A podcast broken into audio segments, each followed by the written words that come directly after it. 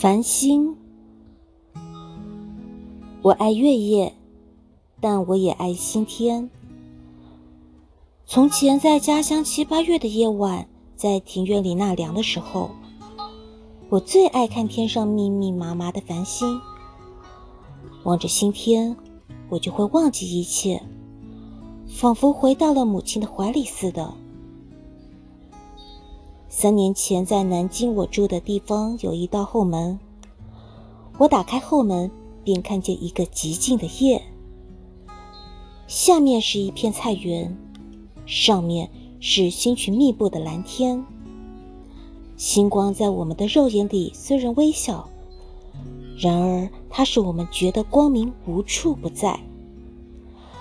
那时候，我正在读一些天文学的书，也认得一些星星。好像他们就是我的朋友，他们常常在和我谈话一样。如今在海上和繁星相对，我把他们认得很熟了。我躺在舱面上，仰望天空，深蓝色的天空里悬着无数半明半昧的星，船在动，星也在动，他们是这样的。真是摇摇欲坠呢。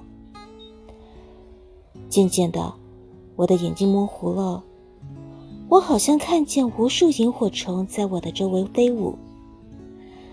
海上的夜是柔和的，是寂静的，是梦幻的。我望着那许多认识的星，我仿佛看见他们在对我眨眼，我仿佛听见他们在小声说话。这时，我忘记了一切，在新的怀抱中，我微笑着，我沉睡着。我觉得自己是一个小孩子，现在在母亲的怀里了。有一天，那个在哥伦布上船的英国人指给我看天上的巨人，他用手指着。